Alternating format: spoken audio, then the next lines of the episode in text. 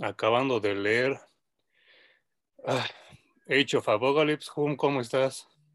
Puta, qué complicado, güey. O sea, necesito un, un, detox que me engranje en tres meses después de haber leído Age of Apocalypse.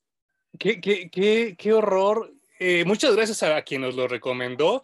Eh, creo que eh, fue una experiencia que necesitaba. Nunca lo había leído.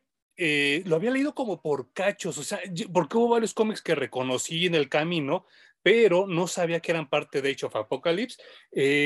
claro. No me pareció mala en sí, pero creo que los X-Men tienen una maldición desde que yo soy niño, desde que leí los X-Men de John Byrne, y es que nadie, nadie de los perros autores, dibujantes y editores han terminado una sola historia de X-Men en 60 años. No sé si opinas lo mismo, Hum.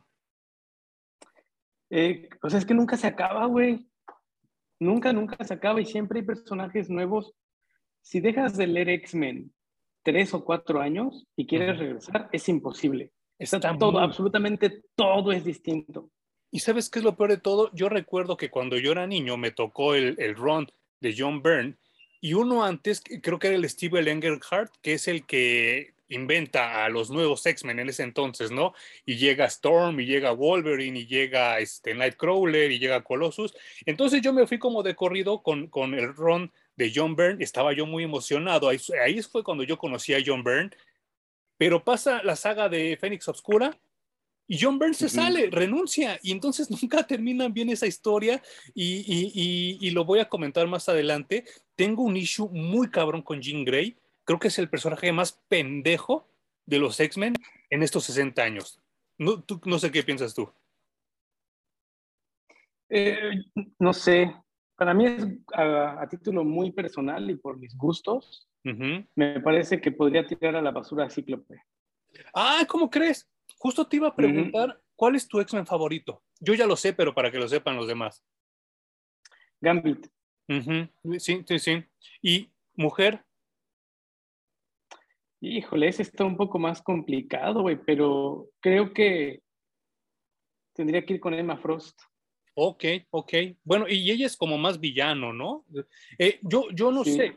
Mi, mi X-Men favorito siempre ha sido Cyclops de toda la perra vida. Él, él como que es este, un personaje con el que, no voy a decir me, me identifico, ¿no? Porque no va por ahí, ¿no?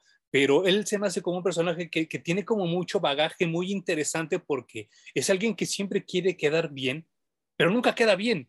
O sea, él, vive como, como en la presión eterna de que quiere quedar bien con el profesor X y quiere quedar bien con Jean y quiere quedar bien con el equipo y quiere quedar bien con su hermano y todo el tiempo está como tenso y todo el tiempo está así como, como que esperando a explotar, pero nunca explota y se me hace como un personaje muy de, de, muchas dimensiones y eso me llama mucho la atención de Cíclope.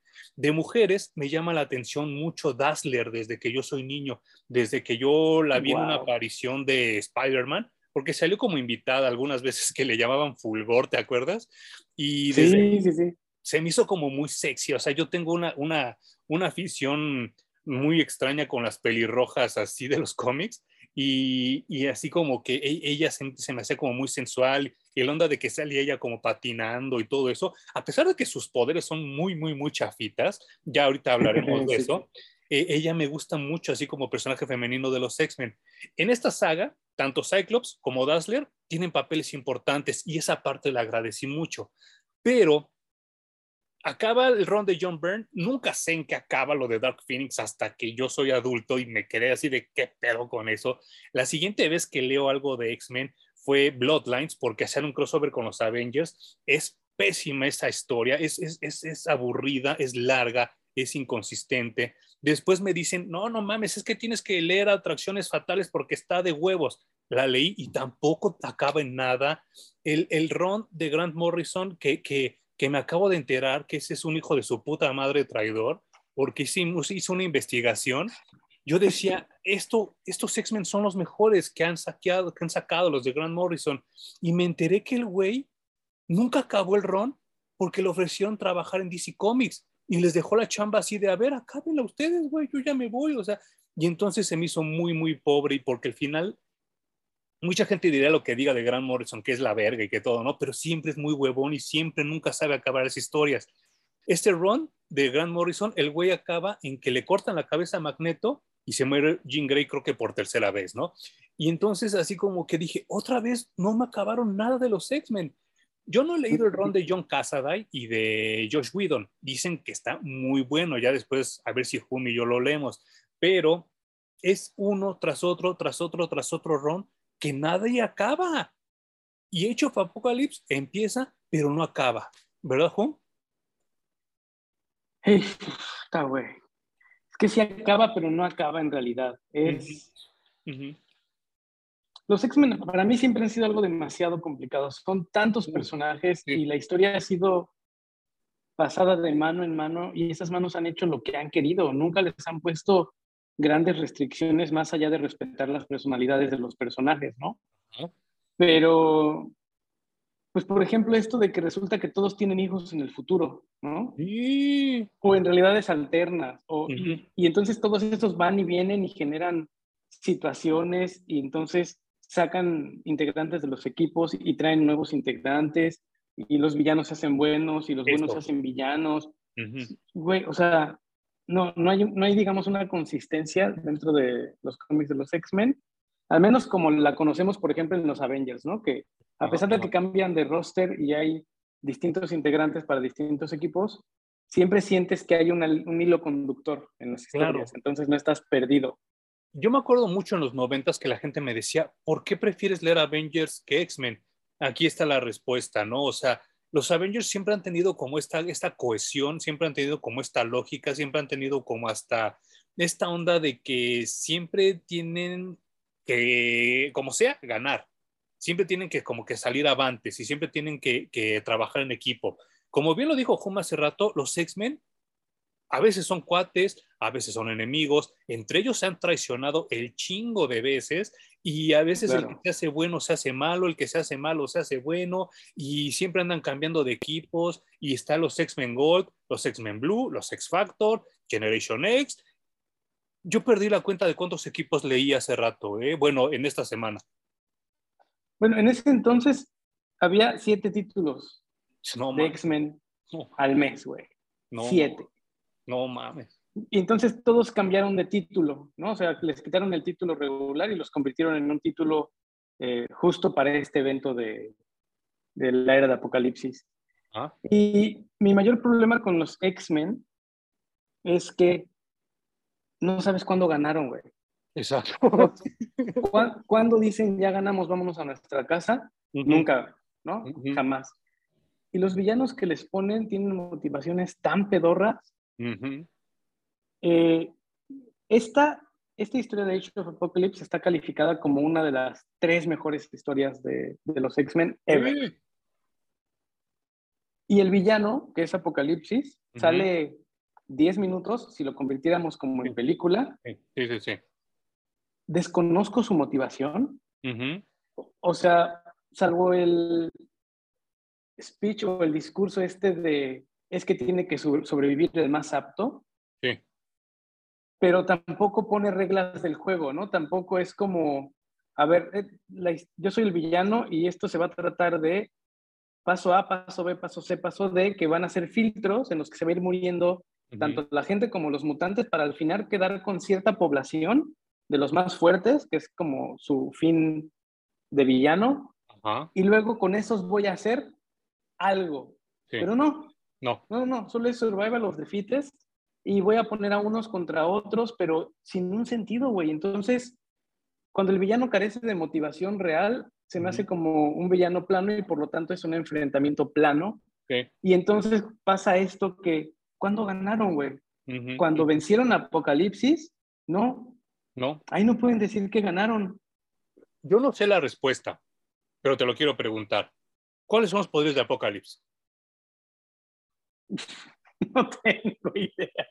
Solo sé que es muy poderoso. Sí, y nunca es muy poderoso. Que, Yo me acuerdo mucho, mucho, mucho que, que en 1989, que llegó Toy Biz a México, llegó con unas figuras de acción de los hombres X horribles, culeras, nefastas, que, que, lo único que hacía, por ejemplo, Colossus era levantar una pesa. Eh, Arcángel nada más abría sus alas. Y entre esas salía Apocalipsis, que cuando yo lo vi dije, ¿y este culero quién es? No, o sea, no, lo identifico, no lo topo. Su único que hacía el muñeco era estirar sus brazos y sus piernas. Entonces yo inferí que, que Apocalipsis se estiraba. Ya años después me enteré que no, que lo que pasa es que él crece, se hace gigante, cosa que se ve muy bien en Street Fighter contra X-Men. Si me preguntas otro poder, no sé, no sé cuál sea su otro poder. No, yo tampoco, solo sé que es muy fuerte y que no pueden contra él. ¿no? O sea, seguramente es invulnerable y no sé, no tengo idea, güey. Pero eso habla mucho de que los X-Men están hechos al chilazo. Y, y, que yo creo Tan que... es así, Ajá, que la historia, esta, esta historia que está calificada como dentro del top 3 de las mejores historias de X-Men, está escrita sin saber el final. Sí, no manches, sí. Empezaron, empezaron con una idea de, de, este mundo apocalíptico y empezaron a escribir las cosas sin saber hasta dónde iban a llegar y definieron en el final casi, casi que 20 días antes de, de concluir la saga. No lo dudaré ni tantito. Y sabes qué, yo creo que eh, eh, acabas de dar en un clavo que yo lo quería también tocar y qué bueno que me lo recordaste. Sí, creo que los X-Men eh, llegó un momento que cuando se va John Byrne, obviamente cuando se va Stan Lee, y no saben qué hacer con los personajes y nada más empezaron a crear mutantes a lo pendejo que ni siquiera tenían nombre. Es más, Tormenta, Magneto, y Rogue hasta como por el 2, hasta creo que es aquí, en el 97, 98, tuvieron nombre propio porque no tenían, ¿eh? Si tú veías las tarjetas, y, y este es un tema que, que, que el buen Hum maneja muy bien, las trading cards de ese entonces, cuando te salía Magneto y venía nombre real, decía desconocido. Cuando venía Rogue, decía desconocido. Cuando venía Tormenta, decía Ororo pero no decía su apellido. Después, eh, eh, y entonces aquí salen con la mamada de que Magneto se llamaba Magnus. Y entonces así de, pues súper obvio, ¿no? Así de, güey, no mames, o sea, no, le pusieron ni dos, ni dos putos pesos para pensar en un nombre, ¿no? Ya no recuerdo a quién se le ocurrió decir, no, güey, ese güey es judío, tienes que ponerle un nombre judío. Y entonces se lo cambiaron a Eric Lencher, ¿no? Y, y, y, y entonces Rogue, si ahorita me preguntas cómo se llama, cuál es su nombre real, no me acuerdo. No me acuerdo. De Tormenta me acuerdo que se apellida Monroe, pero por mucho tiempo nada más se le, se le llamaba Ororo, ¿no? Y, entonces me doy cuenta que los X-Men sí están escritos con hueva. Eh, durante estos años, justo a la par de que se publicó esta saga de X-Men Age of Apocalypse, me acuerdo que salió una de los Avengers que se llamó The Crossing, donde Kang vuelve loco a Tony Stark y Tony Stark empieza a matar a Avengers así de los chafitas, ¿no? Así de los que eran como reservas y todo. Y el Tony Stark se vuelve loco porque Kang lo enloquece. Y resulta todo, y acaba en que Tony Stark se arrepiente, viaja en el tiempo y regresa como adolescente. Y entonces yo me acuerdo cómo le tiraron mierda y dijeron, esa es la peor historia de los Avengers que he leído, es un insulto, bla, bla, bla, bla, bla. Está mucho más chida que lo que acabamos de leer. Pues es que, bueno, vuelvo a esto de que están hechos un poco al chilazo y a que la historia está basada en solo una idea sin conocer el final. Pero, pues básicamente vamos a decir que todo se desata porque el hijo del profesor Javier. ¿No sabías que existía? ¿Eh? ¿Sabías de ese personaje? ¿Sabías que existía? No, creo que no, me acabo de enterar que existía, güey. Yo también. Pero está tan cabrón que propició la era de Apocalipsis. Regresa a los años 40, tiempos de la Segunda Guerra Mundial, cuando, cuando el mito actual dice que Magneto y Javier convivieron en esa temporada y eran amigos, se llevaban chido, y lo que él quiere es matar a Magneto para que Javier pueda cumplir su sueño de integrar a los mutantes con los seres humanos pero Javier en su nobleza se pone en medio de los dos y termina recibiendo el madrazo él y se muere él, lo que ocasiona que Magneto forme a los X-Men, respetando el sueño de Javier. Sí. Y como como Apocalipsis no tuvo quien le hiciera frente, o sea, no tenía a Charles Javier para que le parara cara, eh, ascendió muy rápido al poder y entonces gobierna el mundo. Ya gobernaba el mundo y el güey decidió emprender una guerra contra mutantes y contra seres humanos. Si ya gobiernas el mundo, no sé para qué, pero bueno, eh, volvemos a la limitada motivación de los villanos en los X-Men, güey. Me, extraña mucho porque Bob Harras eh, era un editor de Marvel de los más celebrados y que no se haya dado cuenta de tantos errores que yo leí durante el proceso de la lectura. Para empezar, los personajes no se parecen de un cómic al otro, hasta cambian de uniforme, no sé si te diste cuenta. Es que lo que hicieron fue crear los equipos, crear como una línea de historia más o menos bien, pero a todos los equipos creativos les dijeron, esta es la tirada, hagan lo que se les pegue la gana. Entonces la historia empezó a crecer orgánicamente, cada quien hizo lo que se le pegó la gana, y a la mitad les dijeron, bueno, pues ahora sí como ya vamos al final, vamos a empezar a traer todos los hilos que, soltaron, los vamos a volver a juntar para llegar todos juntos al final. No manches. Entonces, cada quien jaló arena para su pinche molino y entonces resultó esta cosa rarísima. Como dices, los trajes brincan de, de un cómic a otro, de pronto no sabes quién está haciendo qué, porque unos van al espacio, otros están chingándose Apocalipsis, otros están haciendo team back en, en los headquarters de los X-Men. Hacen una cosa tan, tan complicada que se me antoja que es mucho caos desde la mitad del evento. Y en realidad solo hace sentido y siento que estuvo chingón los últimos tres cómics que leí. Sí, y sabes qué es lo peor de todo, que yo recuerdo mucho, eh, insisto, yo en esa época no, no lo leí en su momento, cuando estaba fresco, cuando acababa, acababa de salir, pero fue tan largo el evento que llegó el momento donde yo creí que las cosas iban a quedar así ya para siempre, ¿eh? O sea, yo ya creí que el Wolverine manco iba a quedarse ahí, que el Magneto con trenzas y todo eso, ya se iban a quedar porque fue un evento larguísimo. Yo recuerdo que, que se habrán aventado un año. No, el evento duró cerca de cuatro meses. Ah, sí. Pero son 50 cómics. Sí, no, no, no, no, no manches. Si quieres aventarte todo la era de Apocalipsis, nada más lo que se hizo en los noventas, son alrededor de 50 cómics. Fue un chingo, ¿eh? Es una perra locura. y, y, la verdad es que yo siento, a mí los X-Men siempre se me han hecho muy aburridos. Muy, muy aburridos. A mí también. Es mucho bla, bla, bla, bla, bla, bla, bla, y no hacen nada, güey mi siguiente pregunta que ya tenía preparada para ti, y la quiero hacer también para ti y para todos nuestros este, eh, escuchas y a la gente que nos está viendo. Perdón, fue así como muy en frío el, intro que hicimos, pero es que sí, quisimos hacer como la broma de que estuvo muy cansado. Eh, agradezco mucho a la gente que nos escucha en Spotify, en Amazon Music y en Apple Music. Em, la pregunta va para Hum y va para ustedes también por si quieren comentar. 2022, ¿todavía son relevantes los X-Men? Sí lo son. Creo que ahora pueden ser mucho más relevantes que, en los 90. La cosa es que habíamos platicado en algún punto que los X-Men se crearon como un grupo adolescente. Sí, claro.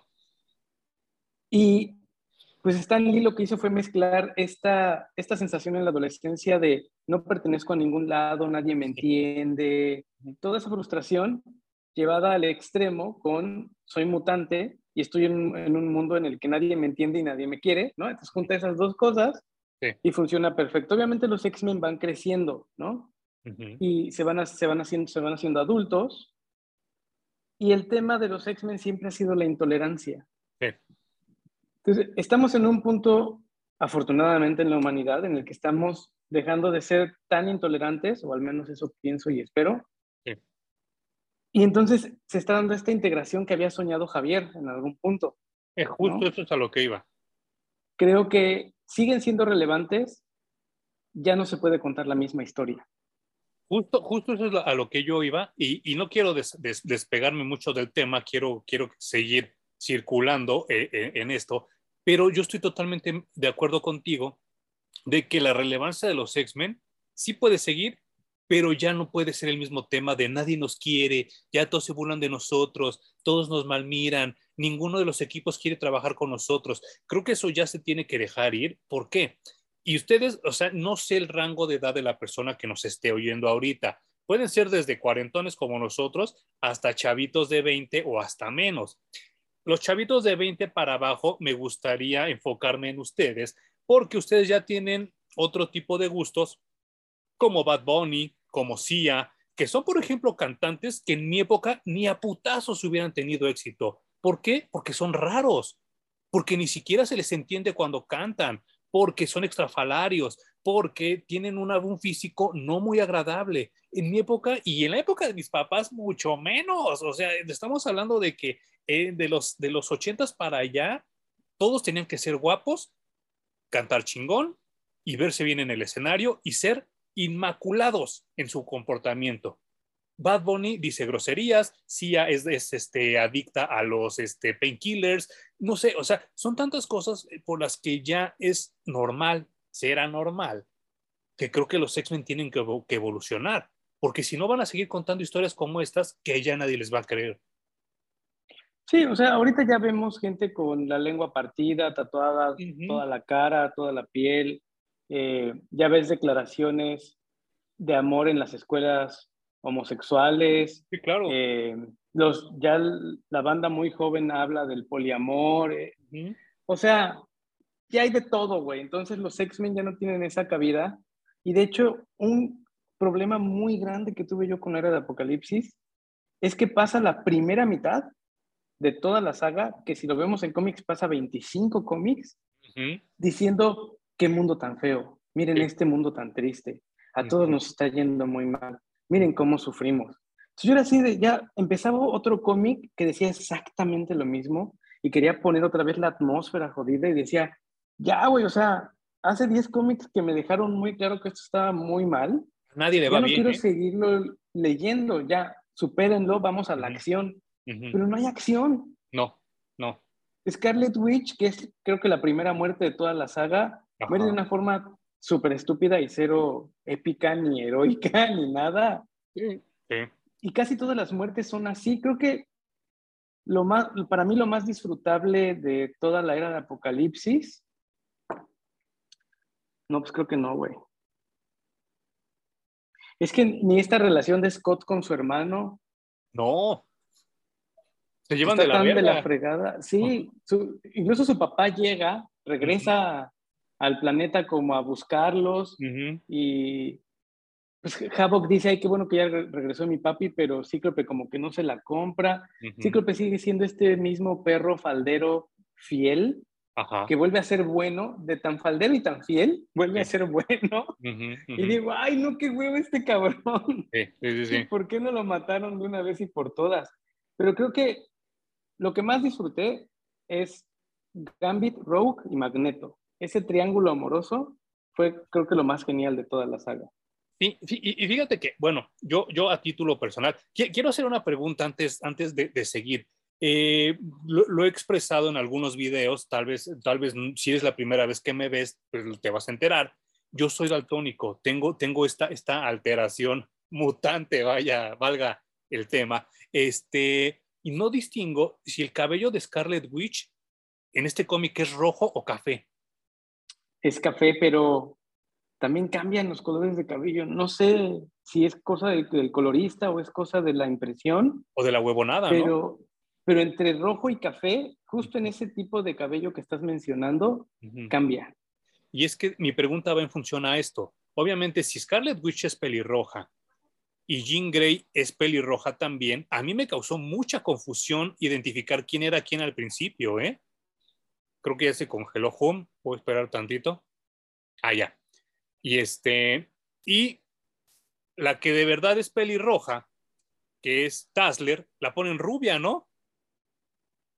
Sí, sí, sí, sí.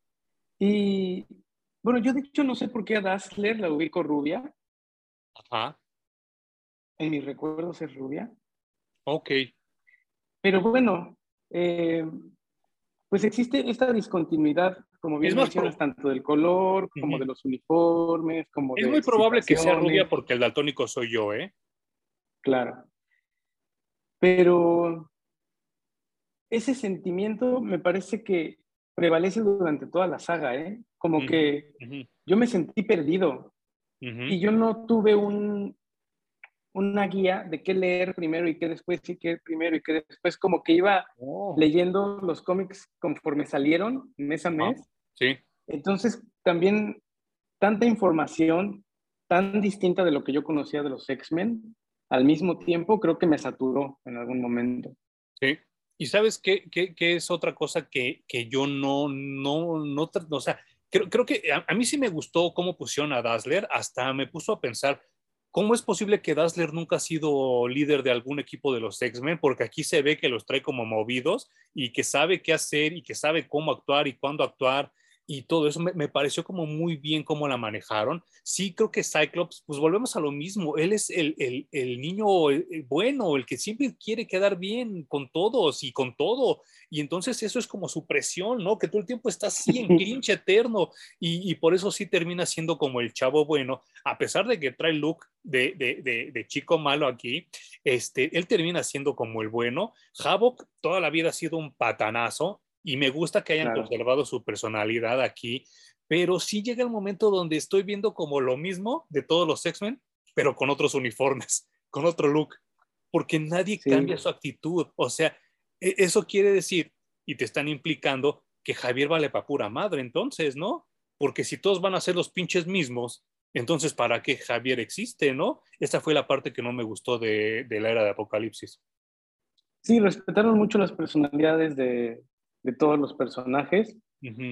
Algo que quería comentar es que los X-Men, a lo mejor la palabra que me viene a la mente, son contemplativos. Porque todo el tiempo están en pose, ¿sabes? Están como así y la capa está volando y tienen un diálogo inmenso aquí. Y el siguiente cuadro está levantando los pies del aire, ¿no? Y empieza a volar. Y tiene otro cuadro aquí inmenso de diálogo. Y, y es así, todo, casi todo el cómic, güey, así una tras otra, tras otra. Entonces, para mí no pasaba nada, hablaban mucho y no pasaba nada, y yo me desesperaba y me, desesperaba y me desesperaba. Hasta que, como te digo, llegas a los últimos cinco cómics que ya se pone bueno y se ponen sus chingadazos. Pero todo lo demás se me hizo cansadísimo leerlo. Y se ve que lo acabaron así de chinga, chinga, chinga, chinga, chinga. a ver, tú para acá, y tú para acá, y tú para acá. Y entonces, güey, no mames, o sea, dame tiempo de, digerir este pedo. Y esto que acabas de comentar, eh, no solo es, es, es privativo de los cómics. Hay una película que salió hace cinco años, creo, que se llamaba X-Men Apocalypse, precisamente, donde los jinetes del apocalipsis, yo creo que si hacemos el conteo de tiempo, tiempo, tiempo real, Apocalipsis y los jinetes se la pasan parados mirando hacia el viento cagado 25 minutos. 25 minutos y juntamos todas las escenas. Y entonces es lo mismo, no hay acción, no, no hay un eje. contemplativos. Sí. Y además no abonan en nada, no, todos sus diálogos no reflejan una personalidad, nada más están comentando la realidad que están viviendo. Y quejándose de algo. En vez de enterarte más acerca del personaje, solo te enteras más de una realidad que ya estás viendo y que ya te establecieron. Entonces, es bueno, ya qué hueva, vámonos a lo que sigue, ¿no? Eh, dentro de todos estos cómics hubo uno que me llamó mucho la atención, que se llama Generation Next. Ajá, sí. Que creo que es el único que, hicieron con hueva, ¿no? Es el que escribe Scott Lobdell y Chris Bacalo cuando hacía sus pininos en esto. Pero tanto el dibujo como la historia sí desarrolla personajes y sí dije, güey, esta historia sí está chida. Y pues prácticamente es en donde está la, la hermana de, de, Coloso. Coloso, sí. Ajá. es, digamos que es la que sigue el camino de la hermana de Coloso y fue el que, me, el que más me gustó. Y que siento que de quisieron sacar la película de New Mutants, ¿no? Porque era así como todo como de miedo, ¿no? Y como de espantos. Exacto, está escrito como un cómic de, de miedo y eso fue lo que creo que lo que me llamó más la atención pero los diálogos, güey, o sea, tú comparas esos diálogos con cualquiera otro de los títulos y estos sí avanzan la historia. Hasta, avanzan a los personajes. Sí, claro, hasta el lenguaje de las viñetas está como muy bien. Y hay un personaje que sale ahí que hace poco Pom me lo enseñó que se compró la figura que se llama Sugarman, que es un pinche Sí. monstruo así súper culero, así como el de los espantaniños de los cazafantasmas. Y yo le dije, ¿y ese güey quién es? No, se llama Sugarman, es de los X-Men. Ahora que hagamos video de los X-Men lo voy a enseñar, la chingada. Yo no sabía en qué salía, hasta ahorita me enteré de dónde salía. Pero se parece mucho, ¿verdad? Al espantanillos de los cazafantasmas. Súper cañón. Sí, sí, sí, tienes toda la razón. Y efectivamente su primera aparición es aquí en la era de, de Apocalipsis. Ah, Eh, a lo mejor quisiera comentar eh, las cosas que a mí me dejaron sorprendido. Que pues primero que Rogue prefiere a Magneto ajá. que a Gambit. No solo eso, tiene un hijo con Magneto. Mm. Eh, esa cosa me sorprendió mucho. Luego, la otra parte de que me gustó mucho de Gambit es que, pues como Rogue ya no le hizo caso, va y se busca otra rela- relación. Claro. Y en esa relación, tanto él como la morra que tiene están conscientes del amor que este cabrón tiene por Rogue. Ah. Pero aún así se tienen lealtad y están juntos porque, porque quieren estar juntos, ¿no? Esta, esta chava es la hermana de Cannonball, ¿no? Creo que sí, Ajá. creo que Creo sí. Y al final, aunque ella de vez en cuando duda de la lealtad de Gambit justo por ese gran amor que sentía por Rogue, al final se demuestran un chingo de lealtad Eh, y, y de que la relación valía la pena por lo que era, ¿no? Entonces, creo que esa, esa parte la hicieron tan distinta que sí me gustó. Yo recuerdo que, que Magneto siempre ha sido como el sugar daddy de, de- de muchas. Yo me acuerdo que en Guerras Secretas, la que también le andaba echando como, como el can era Wasp, ¿no? Bueno, es que ha tenido que ver con un chingo de, de viejas del universo de X-Men. Ajá, ajá, ajá. Y es que yo creo que, o sea, si lo tradujéramos al mundo real, yo creo que sí, Magneto es como ese, ese güey que a- a- a- es como muy labioso, ¿no? Como muy, muy, Claro. muy envolvedor, como para, para convencer a la gente de, de que haga lo que a él se le da la gana, ¿no? Es un manipulador, a fin de cuentas. Y no solo hablando de sus poderes magnéticos, sino es un man- manipulador mental. Y, y- y esa parte creo que aquí me queda mucho a deber. Este, el magneto de aquí, de hecho, Apocalypse, es muy débil, es muy tonto. O sea, es, es como que siempre hace lo que los demás dicen, todo el tiempo está en el piso porque alguien ya lo noqueó, alguien ya lo tiró, alguien ya lo empujó. Y entonces dije, chale, no, este no es el magneto que yo estoy acostumbrado, ¿no? Y luego, o sea, Magneto termina con Apocalipsis, no con la era de Apocalipsis, pero sí con Apocalipsis, en un abrir y cerrar de ojos, ¿eh? O sea, Súper, pendejo. de- Muy desafortunado para Marvel, muy desafortunado para los X-Men y para el cómic en general. ¿A qué voy con esto? Yo sé que a Hunt sí le, sí le, sí le gusta un poco este, este estilo, pero creo que la Merimanga le hizo también mucho daño visualmente a este cómic. No sé qué piensas tú. no sé, güey. O sea, es que creo que el daño se lo hicieron mucho más allá del estilo, porque estoy seguro que estás haciendo referencia a que en este momento estaba Joe Madureira Ajá, dibujando para los X-Men. Sí. y los de Joe Madureira se notaba que ya le estaba echando hueva, pero en muchos otros títulos yo vi los peores dibujos de los X-Men De la perra que he visto en los cómics, güey. Y no eran amerimanga, eran americanos por completo. Y estaban culerísimamente dibujados. No, no, no, no, no. Hay, hay un cómic, a, a- excepción del de Chris Bacalo, que, que no soy tampoco tan fan, pero creo que es el que hace Claro. mejor chamba. Hay un cómic donde dibuja este Steve Depting y no me acuerdo Ajá. quién en tinta, pero creo que, creo que, no creo que al revés, creo que dibuja a Brian Boland y este, en tinta Steve Epting, algo así. Ese es el único cómic que dije, no mames, estos güeyes sí, sí terminaron bien su, su trabajo, sí hicieron bien su chamba.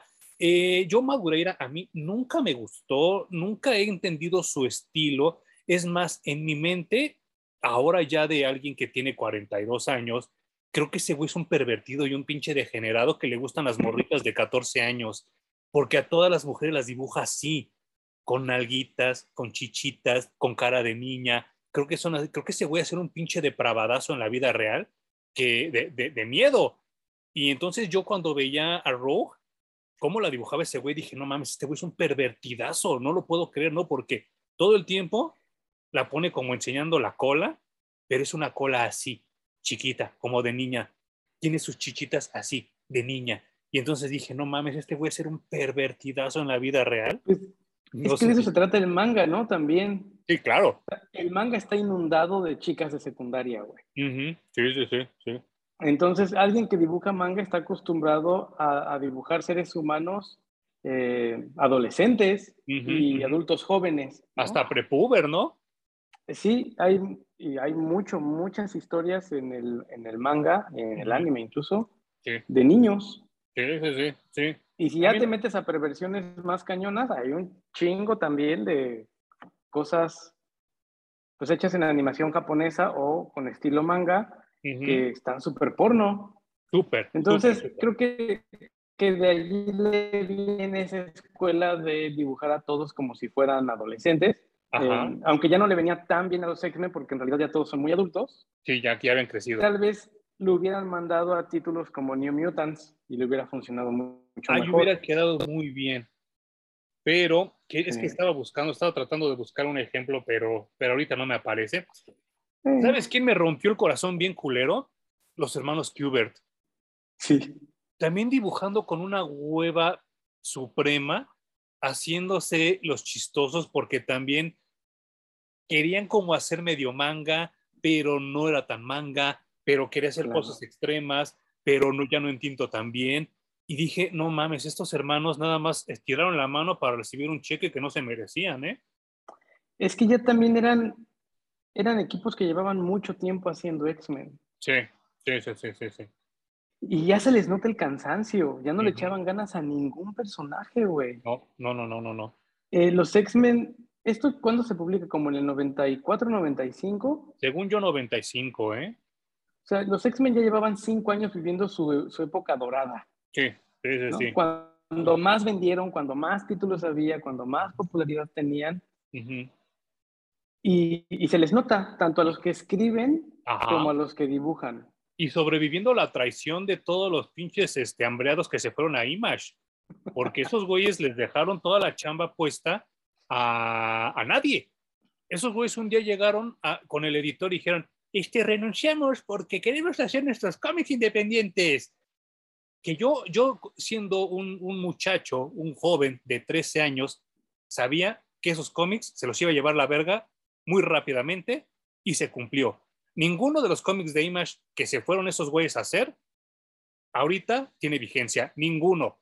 Es más, Mark Silvestri, este, Todd McFarlane, Jim Lee, eh, todos, todos esos culeros que se fueron, Eric Larson, que se fueron a formar Image, ya nadie dibuja cómics, ya todos son ejecutivos, todos son empresarios. O sea que realmente nunca le tuvieron amor al negocio del cómic. Ellos estaban ahí por la lana, por ser famosos, por hacerse ricos, y se nota, porque a la hora de que dejan X-Men, eh, lo dejan así de a ver, a ver qué sale, y entonces esta gente tuvo que armar los cachos con toda la caca que dejaron. Y como dice Hum, se nota mucho que no sabían ni para dónde irse. Se nota que ya estaban como cansados. Es que, eh, ahorita yo no sabía, pero Hum acaba de decir, siete títulos al mes es mucho, es mucho desgaste. Es andar inventando personajes a lo loco, es andar eh, inventando situaciones a lo loco. Y afortunadamente para Marvel les funcionaba, porque vendían y vendían mucho pero la calidad creo que sí era muy, muy, muy baja. Muy baja. Y creo yo que la mayoría de los X-Men no son personajes tan completos ni tan disfrutables. No. Pero creo que obviamente los más famosos son los que tienen eh, más profundidad. ¿no? Por eso Cíclope no es tan famoso, por eso Nightcrawler es más o menos famoso, Wolverine es ultra famoso, no se diga, ¿no? Sí que esa es otra cosa que exploraron súper tímidamente, la relación de Wolverine con, con Jean Grey, que por fin se les dio. Sí, claro. Y le, echaron a la basura, güey. yo nunca vi que construyeran una relación chida no. o culera, nada. Eran compañeritos de trabajo y se acabó. Para empezar, Jean Grey sale con el cabello corto como de Lupita Lara en mi secretaria y se ve, se ve fatal. Y como dices tú, no hay ninguna exploración de la relación que todos en ese entonces querían ver, que era de, de Logan, eh, pues echándose unos pesos con, con Jean Grey, ¿no? Que era lo que ese güey toda, la vida, toda la vida había querido. Pero ahora ya, insisto, yo ya teniendo 42 años y no 10, y bueno, 13 como cuando salió este cómic, ¿no te da la impresión, no te da el sabor que Wolverine es como el, el chavirruco por excelencia? Sí, claro. Porque sí, güey, es un pinche chaburruco, cabrón. El güey es más grande que todos los que salen ahí, menos Apocalipsis. Y el güey es un pinche inmaduro y no quiere salir de su zona de confort y siempre hace berrinche y siempre quiere con sus ideas así todas pinches rancias eh, eh, ejercérselas a los demás. Y por eso Jean Grey lo deja también aquí, ¿no? Claro. Pero siempre, al menos yo tenía la idea de que Jean Grey y Wolverine iban a ser más divertidos yo también. Que la pareja de, Scott Summers y, y, Jean Grey, porque esa pareja es como el cuento de hadas. Ajá, ajá. Y es como la perfección que ninguna relación alcanza en la vida real. Sí. Y, y Logan lo que le ofrecía es, pues vamos a echar desmadre, güey. O sea, la vas a pasar bien y nos vamos a querer más o igual que como lo que tienes con el otro güey. Claro. Pero no lo exploraron. No, y sabes qué, yo recuerdo mucho, mucho, mucho que de las cosas eh, plausibles, reconocibles del run de que tiene Grant Morrison con X-Men es que hace que Cyclops se enamore de Emma Frost y que Emma Frost como que lo pervierte y que lo, lo hace explorar su, su, lado como más perversón, como más cachondón y todo eso. Y eso, eso estuvo chingón. Sí, no, no, no. Los diálogos que se avientan son muy cabrones, ¿no? Porque llega un momento donde Emma Frost se disfraza de Jean Grey, se pone el traje de Fénix. entonces estás hablando de la perversidad que tiene Emma Frost y de las ganas que tiene de, de, de seducir y de pervertir a un chavito, pues bueno, como, como Scott, ¿no? Que es algo que, como bien dices, se pudo haber visto muy chido aquí con Wolverine y Jean, y no lo explotan. No, güey, yo como disfruté esos momentos en los que Emma Frost le rompía el esquema a, Cíclope. Pero, pero Me encantaba lo que hicieron. Pero está súper chingón porque, obviamente, como les decía, Grant Morrison se va, deja el título y deja al aire esa relación, pero lo resuelven muy bien porque más adelante Emma Frost le pone los cuernos con Namor que era lo más natural que iba a pasar, ¿no? Porque Emma Frost se iba a aburrir del juguete y se iba a ir con alguien a su nivel. Era su pet project. Sí, claro, claro. Ajá. Sí, güey. O sea, más bien Cíclope se debió de haber quedado agradecido de toda la experiencia que le dejó.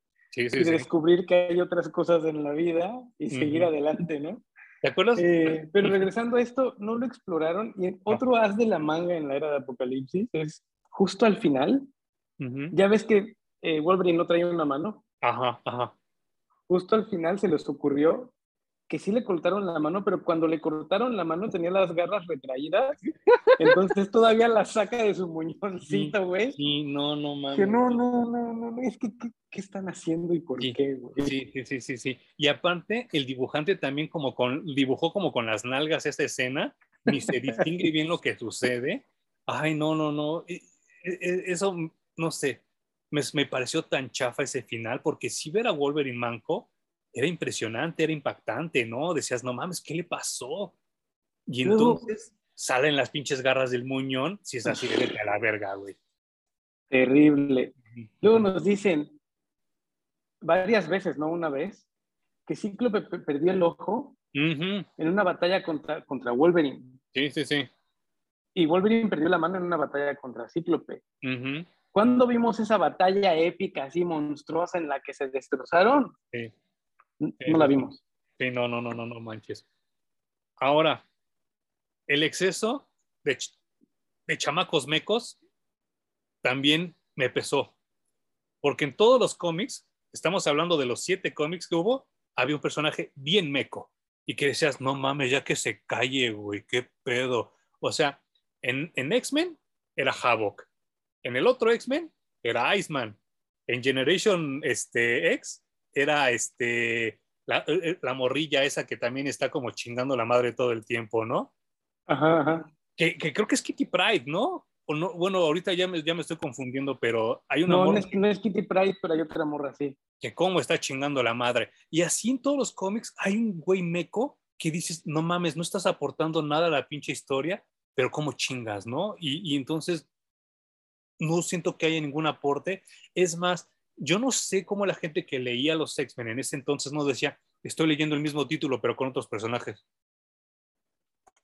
Luego hay unos cómics innecesarios, totalmente fuera de lugar, en donde nos narran la historia con Gwen Stacy, Ah, porque, porque Spider-Man se murió.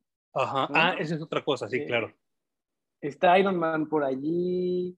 eh, oh, Black Panther también está muerto. O sea, son como tres o cuatro cómics, no recuerdo ahorita, Sí. que te cuentan de refilón qué pasó con los superhéroes que también habitan el universo Marvel, de Ajá. los X-Men, Ajá. pero que si no iban a ahondar mucho más en esa historia, mejor se los ahorraban y hacían como que solo existían los X-Men, güey. Y ya, Claro. porque incluso en los 50 cómics en donde cuentan la historia, hay como cinco humanos. Sí, sí, sí. sí. Y se supone que los X-Men siempre han sido esta dualidad y todo el tiempo están hablando de que es que van a exterminar a los humanos y tenemos que defenderlos. Pero los humanos salen muy poquito y los que salen son resistencia y la resistencia es Gwen Stacy junto con otros seres humanos, pero al final ni ayudan a la historia No. y tampoco los desarrollaron lo suficiente como para que sintieras que realmente eran parte de la era de Apocalipsis. Lilandra, Lilandra nada más sale a presumir sus atuendos, ¿no? sí. Y, y entregarles un cristal que lo que va a terminar es resolviendo casi que la historia, porque utilizan ese cristal para volver a viajar al pasado junto Sí. con Bishop. Ah, porque obviamente el viajero en el tiempo que les va a decir cómo está todo es Bishop. A propósito, noten qué tan mal está hecho, que cuando Bishop aparece en la historia le reclama a Eric, bueno, a Magneto, que por su culpa se creó la era de Apocalipsis. Sí, claro. Es culpa de Magneto. Y. Magneto empieza a sentir una culpa fuertísima y encabronada, Mm, sin sentido, porque al final, pues Javier es el que ocasiona absolutamente todo. Primero, no tenía que haberse, no tenía que haberse atravesado en el tiro que iba para Magneto, Ajá. o no tenía que haber tenido un hijo, o se pudo haber hecho cargo de ese hijo y haberle agregado la psique, porque el güey está muy, muy malito de su cabeza. Claro. Entonces, bueno, llega Bishop y lo que hacen es que con ese cristal regresan al momento en el que el hijo de Javier iba a matar a Magneto. Eh, le, digamos que como si le taparan la pinche pistola, Ajá. no, no suelta el tiro, toda esa energía acumulada lo consumen a él, Ujú. o sea, se muere el hijo de Javier y se muere el Bishop, digamos que del futuro alterno de la era de Apocalipsis, Sí. y todo vuelve a la normalidad. ¿Y sabes qué? Todo eso, ahora sí como lo describes de esa manera, siento que es como un rehash de una historia que contó John Byrne por lo menos 20 años antes, que era la de Proteus, ¿te acuerdas? Que era el hijo, No me no me acuerdo si era el hijo de. Moira McTarget, que también Ajá. tiene como, como problemas así como de que está como pinche orate y el único que lo puede vencer es Coloso, ¿no? Que le mete un chingadazo y como que lo, lo desmadra. Pero era la misma premisa del hijo loco, de que no, no se metan con él porque es muy poderoso y entonces este, está loquito, pero porque nunca lo quisieron. Y no sé, en mi mente yo no, podré, no puedo concebir cómo alguien que tiene como tanto afecto, tanto amor que dar como Javier, dejar a un hijo así de que, pues, que haga lo que quiera, ¿no? Y que pues su mamá ya quedaste embarazada, pues ni pedo, ¿no? Yo no veo a Javier haciendo eso. No sé tú. Bueno, no me acuerdo quién fue la que se embarazó del hijo de Javier, Ujú, Se pero Gabriel, no ¿no? decirle. Creo que sí, ujú. decidió no decirle, pero bueno, güey, el chavo ya está como adulto joven, o sea, pasaron demasiados años como para que Javier, que además el chavo es un mutante, Sí, claro. ¿no? Y, y que nunca Y el detecta tema de. Javier es encontrar mutantes y ayudar, ¿no? Sí, sí, bueno, sí. pero dejando todo eso del lado del sinsentido de los X-Men, eh, obviamente matar Apocalipsis no era el ya ganamos. Pero entonces regresan en el tiempo, evitan la era de Apocalipsis y todo vuelve a la normalidad. O sea, todavía no ganamos, ¿no? No. Eso es lo y que la era de Apocalipsis, de hecho, no se acaba. Después eh, nos dicen que esta Tierra siguió como la Tierra, no sé qué número del universo de Marvel, y siguió paralelo. Sí, sí, sí, sí. Ah, otra cosa buena, bueno, no sé si buena que nos dejó la era de Apocalipsis que no hemos discutido es, ¿qué te parece el personaje de X-Man? Ah, claro. Eh, no sé, yo, yo lo leí en ese entonces cuando salió en Onslaught, que, que dicho sea de paso, es 70 veces mejor que esta cosa que acabamos de leer, a pesar de que la gente diga que no.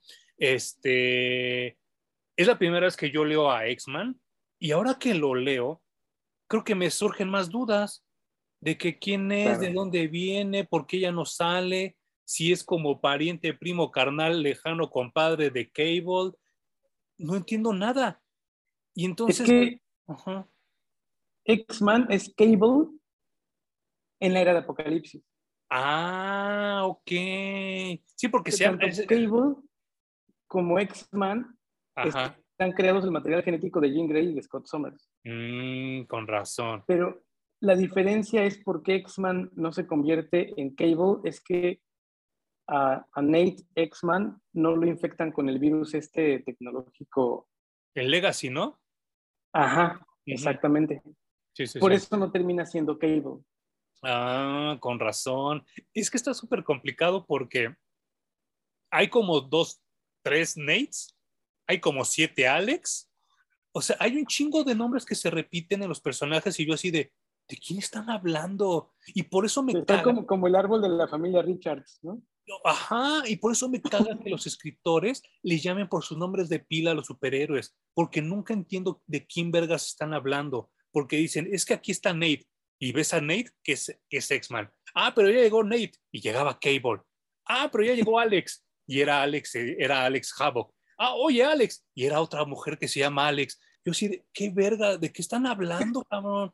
No, no, y, y por eso me caga que los putos escritores le hablen por sus nombres de pila a los superhéroes. Que le digan Cable, que le digan Havoc, que le digan X-Man, está más chido. Yo los puedo identificar mejor. Esto es una mamada. Estoy completamente de acuerdo contigo, güey. Sobre todo en, en equipos tan grandes como estos. Ujú. Respeta el nombre. Además, los creadores se partieron la cabeza, al menos en la mayoría de los casos, para ponerle nombre al chingado superhéroe Sí, no y manches. que terminen ignorando por completo eso. Ay, güey, ya hemos hablado del, del pedo de la Liga, Liga de la Justicia, de que se hablen tan al chile, Sí, sí, sí, sí. ¿no? Eh, Que ya no es Batman, es Bruce, y, que es una muy mala idea. Mala, mala. Cuando lo usas como recurso de, eh, de cercanía Ujú. y solo bajo ciertas circunstancias muy peculiares, funciona como, incluso como parte del argumento y para hacerte sentir la, lo íntimo del, momento, ¿no? Claro. Pero ya así tan... Bueno, si tú me dices Who en los videos yo te digo Em y no nos decimos Emanuel y Humberto completo, güey, eso también dice algo, ¿no? Claro. Y, y- y aparte, aparte eh, yo, yo recuerdo mucho que en esta transición de cuando White Queen se hace Emma Frost, tiene sentido, porque White Queen era la villana y Emma Frost es la que ya trabaja con los X-Men. Entonces ya identificas alguna temporalidad. Aquí no tiene ningún sentido que todo el tiempo se digan Nate, Nathaniel, Nathaniel 2, Nathaniel 4, no tiene ningún sentido. Si de pura más, ajá. Güey, yo creo que para que yo te diga Emanuel y para que tú me digas Humberto, tendría que ser una ocasión muy rara. Ajá, O sea, primero nos decimos güey, sí. También nos decimos culón, Ujú. pero por nuestros nombres completos en realidad, ni siquiera porque somos tan cercanos. Y por el apellido menos, ¿eh? No, olvídate. ¿Qué clase de secundaria es esto? Sí, y, y- y aquí varios se hablan por el apellido. Y es más, eso permeó para que se creara esta filosofía de tienda barata de cómics. Saludos, este, Fer de Comics México, donde creen que este, todos se tienen que hablar por el apellido. Y entonces, oye, Somers, oye, así dices, güey, no mames, cabrón. O sea, entiendo menos, entiendo menos porque hay varios personajes de los cuales yo ni siquiera sabía su apellido Eh, uno de ellos era, era Gambit y llega un momento donde le dicen para todo Lebeau, Lebeau. Yo, ¿quién vergas es Lebeau? Ya hasta cuando vi que es Remy Lebeau, dije, ah, están hablando de Gambit. Porque otra cosa que sucede es que Gambit e, está súper pendejo esto, porque Gambit es como un pendenciero. Ese güey como que le vale madre la vida, mientras él esté bien, todo lo demás vale para pura verga, no tiene como un compromiso real. Ah, no, pero aquí es líder y aquí es bien buena gente y aquí es hasta, hasta como ayuda a los niños chiquitos, ayuda a las mujeres y entonces todos lo, lo llaman Remy, Remy, Remy. Y entonces dije, no mames, qué barato, ¿no? O sea, qué salida tan chafa para humanizar un personaje. Sí, súper, súper, súper chafa. Y de hecho, Gambit siempre me ha gustado por lo que tú comentaste. Eh, yo creo que para que él sea líder de un grupo tendría que, de entrada, hacer una situación muy complicada en la que a fuerza tiene que ser él. y sería ultra temporal, ¿eh? Así de, sí, es en el momento y luego ya que cada quien agarre las riendas de su perra vida, porque yo no soy nana de nadie. Porque, digo, pues, perdón por hacer tantas analogías con Avengers, pero es que sí, yo soy más fan de Avengers. Pero Hawkeye, por, por un lado, ese güey sí a huevo quiere ser líder de lo que sea. Ya sea de los Avengers, de los Thunderbolts, de los Defenders, de lo que sea, pero ese güey quiere ser líder. Y es un pinche rebelde que está, bueno, realmente ese, ese güey es un güey muy cuadrado, disfrazado de rebelde, porque realmente lo que él quiere ser es la autoridad. Gambit no, Gambit de verdad es rebelde, Gambit de, verdad le vale madre la vida y si está con los X-Men es porque no tiene a dónde ir en ese momento, en ese día, en ese lugar y entonces los ayuda y va y se larga.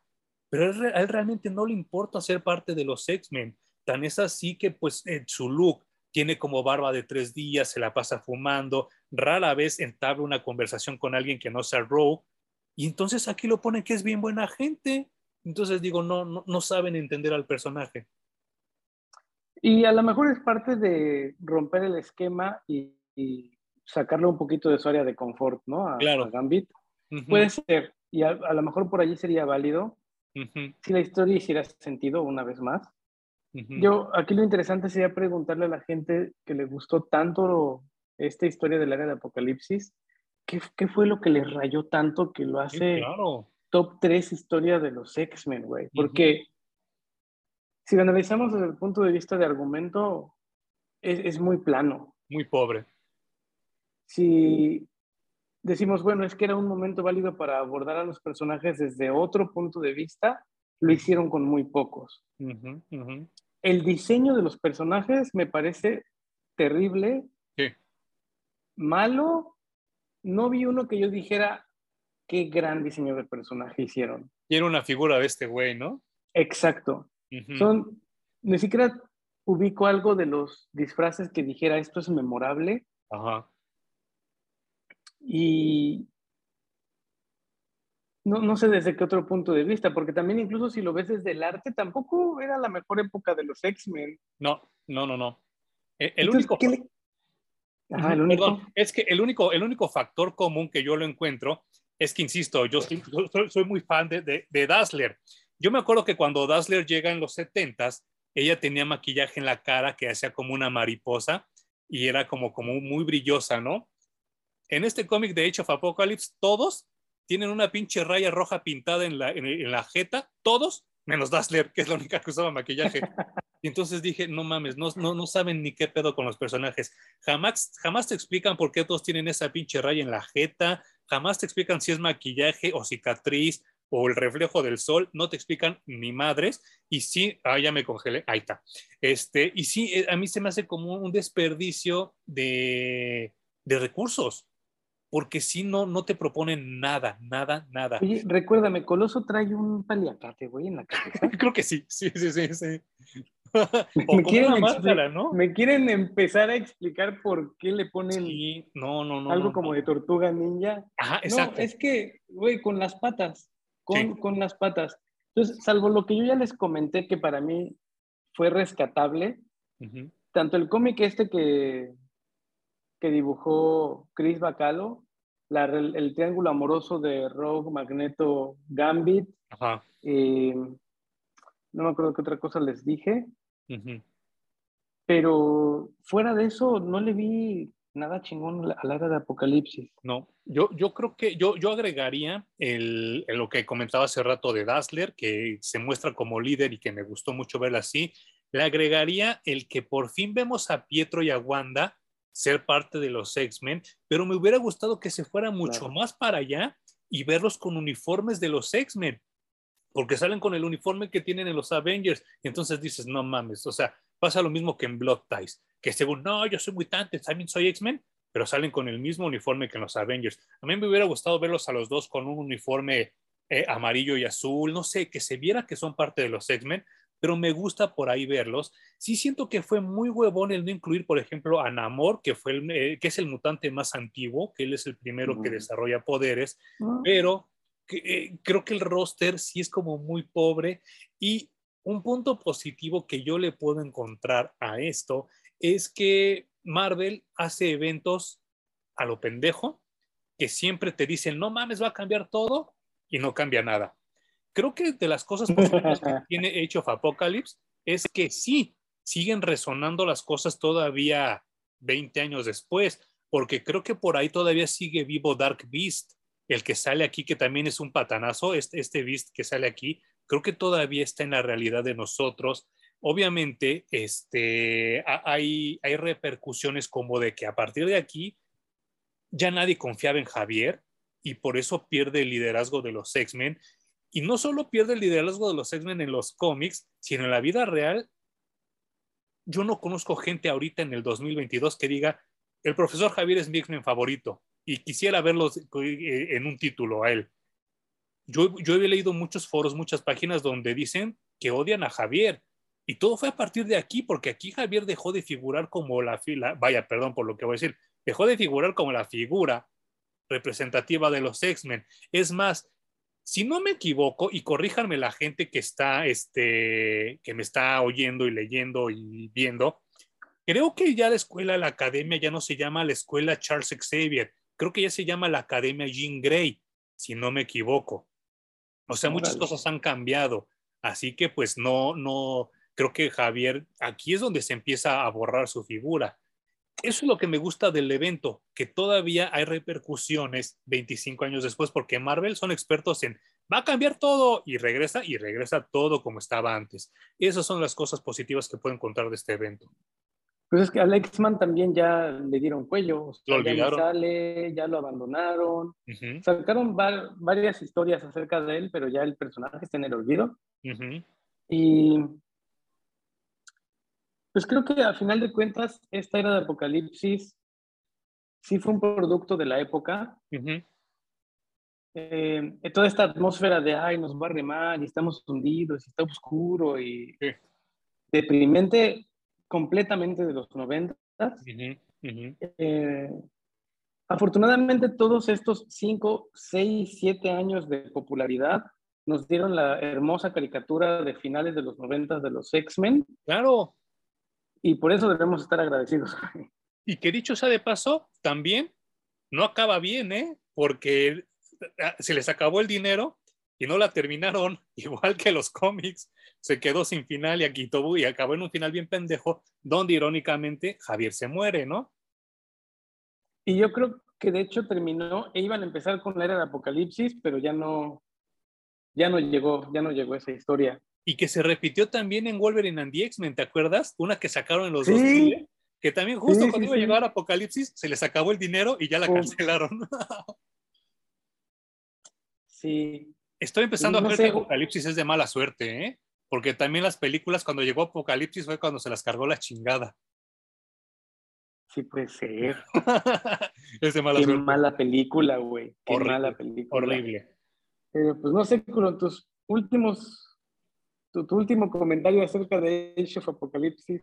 Eh, creo, creo que me, me, gustó leerla porque es algo que sí, como dices tú, siempre está en el top 10, no solo de X-Men, sino de Marvel. Eh, no sé por qué. Me gustó leerla, eh, no, no la disfruté tanto como estaba en mi mente. Sí, yo creo que mañana voy a ir a vender los compendios porque sí quiero comprarme algo mejor que esto pero este, creo que lo que tenía yo en mi mente estaba más chido. Me imaginaba cosas más chidas que lo que realmente sucedió. no me arrepiento de haberlo leído, pero sí creo que es una pérdida de tiempo muy brutal. Creo que Onslaught es siete veces mejor y espero que algún día hablemos de eso. Sí, creo que pudieron haberlo contado en una saga de seis cómics y hubiera funcionado muy bien, con un roster mucho más reducido y con una línea clara de, historia. Eh, estoy seguro que los fans actuales de los X-Men, si no la han leído y regresan a leerla, no les gustaría tanto como los que la leyeron en los 90. Es que volvemos a ponernos nuestros lentecitos de la nostalgia y decir, ay, lo de nuestra época era más bonito que lo de ahora. No, estaba bien culero. Y, y, otra cosa que, que, creo que es muy acertada en lo que, en lo que acabas de decir, eh, pues yo no sé si haya fans de X-Men jóvenes, yo no me encontré ninguno. Por lo menos del cómic. Qué triste, güey. Qué triste. Porque eso quiere decir que no han hecho un buen trabajo los últimos 20 años para atraer nuevos fans. Seré metiche. ¿Cuáles son las, últimas, las dos historias que están arriba de estas que tú leíste en la lista? ¿Qué, dices? Eh, no, no, no, no me acuerdo. Ok. Tendría que volver a checar. Es que nada más quiero subrayar que Days of Future Past, que fue hecha por John Byrne 20 años antes, solo dura dos números y cambió todo. Sí, y es una de las top stories de X-Men de toda la vida. Sí, sí, sí. Sin duda. Esto se me hace un mal refrito de esa historia de nada más dos números, ¿eh? Qué cañón. Qué cañón. Pues bueno, ¿con ahí está. Con que vayan a ver, a ver Doctor Strange, les urge ir a ver Doctor Strange. sí. está ultra buena, güey. Estoy muy cerca del tercer corte, pero si quieres vamos a comentar esto ahorita así en lo que se acaba este, este, este bloque. Eh, yo no lo he ido a ver, tengo muchas, muchas ganas de ir, pero también quiero esperar a que baje la chamacada meca, porque si están todos así de, no mames, Doctor Strange, Doctor Strange, Doctor Strange. Y no quiero llegar al cine y que me estén interrumpiendo con sus mamadas, ¿no? Sí quiero esperar como una semanita, tal vez algunos días, porque sí tengo muchas ganas de verla. Ya Jun me dijo que fue y que está bastante disfrutable. La, dirige Sam Raimi, muy conocido por películas de, terror. Sí. Y lo dejaron hacer lo que él sabe hacer, güey. Entonces, la película me pareció una chulada. Ustedes ya dirán, ya después la comentaremos tú y yo a ver qué, qué tal. Sí, sí, sí. Eh, no sé, o sea, yo, yo eh, tengo una relación muy extraña con el doctor Stephen Strange porque ahorita se puede encontrar mucho material para leer, pero cuando yo era más joven estaba bien cabrón encontrar algo del doctor Strange. No había nada. Nada, nada. Y ahorita pues se pueden leer tantas cosas. Yo todavía recuerdo mucho que había en los noventas eh, estos previews y había un cómic que se llamaba What is it that disturbs you, Steven? Así de, ¿qué, es lo que te molesta, Steven? Y entonces el preview se veía súper dark, súper así, súper loco. Lo busqué, lo busqué, lo busqué y hasta la fecha no lo he encontrado, ¿eh? 25 años después. Eh, dicen que ese cómic tiene que ver con la atmósfera de la película, que porque todo es así como de que te saca de contexto y que te, te maneja como varias realidades. Eh, yo no quiero caer en este como recomendacionismo, perdón que si la palabra no existe, pues estoy que seguro que no existe, de que es que tienes que ver WandaVision, es que tienes que ver What If, es que tienes que ver Loki. No creo que vaya por ahí, ¿eh? creo, que, creo que el Doctor Strange se puede levantar por él mismo, a excepción, digo, a diferencia de Spider-Man, y eso es lo que me llama mucho la atención de esta película. La primera de Doctor Strange es buenísima. Sí, hasta, hasta en narrativa, ¿no? Está excelente, güey. O sea, yo, los que no saben nada de Marvel y no han visto ni una película de Marvel me dicen, pero es que como cuál me recomiendas que vea. Voy a ver solo una de Doctor Strange, güey. Y no manches. Y, Qué buena película es. Y, y, volteando y volteando el papel, la gente que cree que sabe de cómics y que sabe de todo, cuando la vio dijo, es que está portándose el Doctor Strange igual que Tony Stark, cuando no es así. Realmente Tony Stark en el cómic no es como lo retrató Robert Downey Jr., así como que tan, tan ególatra, tan hablador y todo eso. Realmente el que sí era así era el Doctor Strange, antes de ser Doctor Strange. Por eso es como un castigo que le da la vida, que ese güey siendo el mejor cirujano se queda sin la sensibilidad de sus manos. Y por eso el güey se frustra tanto y se va al Tíbet. como lo vemos en la película muy bien retratado. Y, y, vuelvo a lo mismo, eh, lo comenté alguna vez con Poe y lo comento ahora con Hum. Nadie, nadie, nadie hizo el comentario de Spider-Man No Way Home, que es la única perra película donde sale Stephen Strange y el hombre araña, que son los únicos dos personajes que crearon juntos Stan Lee y Steve Ditko. Steve Ditko era un güey amargadísimo. Es un güey que hasta la fecha no da entrevistas, no deja entrar a nadie a su casa, les mienta a la madre cada que le recuerdan Marvel. Es una persona asquerosa y totalmente repulsiva. Pero era, ¿no? Sí, acaba de morir. No, creo que todavía sigue vivo. ¿En serio? No, ya se murió. Ah, bueno, ahorita lo checo en lo que terminas tu comentario. Sí, sí, sí. Y, y, y, sin embargo, él, todo ese odio que tenía hacia la vida, lo retrata en el Doctor Strange, en el cómic, y se ve tan bien. Y lo mejor aún que la primera película se retrata y se ve todo eso. No sé si en la segunda también sea igual.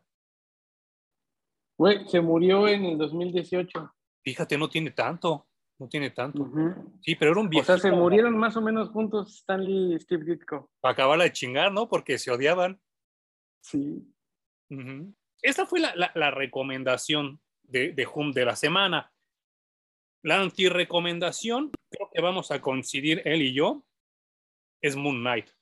No sé, no sé si opinas lo mismo. Sí, güey. Bueno, al final platicando con Ale, creo que llegamos a la conclusión de que es un contenido para cierto tipo de público. Ajá. Y ¿Qué público? ¿Qué público? Eh, pues digamos, fans de Marvel entre los 20 y los 30. Es que quiero hacer una acotación, pero primero quiero saber tu opinión. Porque creo que tenían un concepto muy bueno con las personalidades divididas. Sí. Eh, con toda la mitología egipcia, pero terminaron dándonos un guion tan masticado y tan resuelto que me suena que esa audiencia de adultos jóvenes y adolescentes. Entonces yo me acuerdo que cuando terminó, le dije, es que, güey, esto es para gente que, que no ha visto la mejor memento, Claro, sí, sí, sí. Que apenas se, le acaba de abrir el mundo con, wow, un superhéroe con personalidades múltiples, ¿no? Eh, qué interesante. Abordado súper fresa. Eh, también la parte de los dioses egipcios, que eran unos culeros. Ajá, también tenían su parte bondadosa y, y justa. Sí, sí, sí. Pero en esencia eran unos culeros, ¿no? Sí, claro. Entonces también abordada tan fresamente, me habla de que Disney te da todo masticado y te protege todo el tiempo para que no recibas un contenido que te pueda ser disruptivo. ¿Sabes qué? Bueno, disruptivo no sé si la gente en español lo, entienda porque creo que la palabra en español no existe, pero es como, como, como ah. corrompido, ¿no? O sea, como, como, sí, tal cual, mancharle la mente a los pobres jóvenes y a la pobre juventud. Eh, eh, estoy, muy de acuerdo contigo. Eh, creo que Moon Knight es para ese público hipster que ahora cree que sabe mucho de superhéroes y que sabe mucho de cine, nada más porque va a ver las películas de Marvel. ¿Qué sucede con esto? Moon Knight no es un personaje secundario, es un personaje creo que de la cuarta, quinta dimensión, o sea, ya va muy, muy, muy abajo en la lista de superhéroes populares de Marvel. Yo recuerdo que yo lo leí con los Avengers de la costa oeste y a veces, a veces invitado con Spider-Man. En esos números, en, estos, en estas lecturas, casi siempre él era como el invitado, el que llegaba de anexado, el que por pura casualidad se lo encontraban y entonces más o menos resolvía las cosas y se iba. Me caía muy bien, se me hacía como un personaje visualmente interesante, siempre supe que fue una copia de Batman, pero visualmente me gustaba mucho su uniforme porque era como misteriosón, porque si esta onda de que hablaba con una estatua, todos se quedaban así de, ay, qué pedo, qué está sucediendo. Era como visualmente muy, muy, muy bonito, muy vistoso. Eh, nunca me ha gustado su cómic en solitario. Creo que, que también la gente que lo ha escrito quiso sacar como sus propios demonios en el personaje y lo terminó convirtiendo en un loco, en un psicópata Creo que hay capítulos del cómic donde hasta está metido en un manicomio, lo cual no sé si ahorita en el 2022 sea tan grato para contar. ¿Por qué voy a esto? Mucha gente a raíz de la pandemia desarrolló psicosis, desarrolló este, manías, desarrolló depresiones. Y no sé si el contar una historia de alguien con, con personalidad, personalidad, dividida, gracias a traumas, a traumas del pasado, sea el mejor momento para contarla ahorita en el 2022, porque mucha gente lo está viviendo en la vida real. Si se hubiera abordado ese tema de otra manera, creo que hubiera sido más chido. Pero ¿qué pasa? El director, el productor, es más, creo que hasta Disney están en, una, en un proceso muy extraño donde yo no sé qué pedo.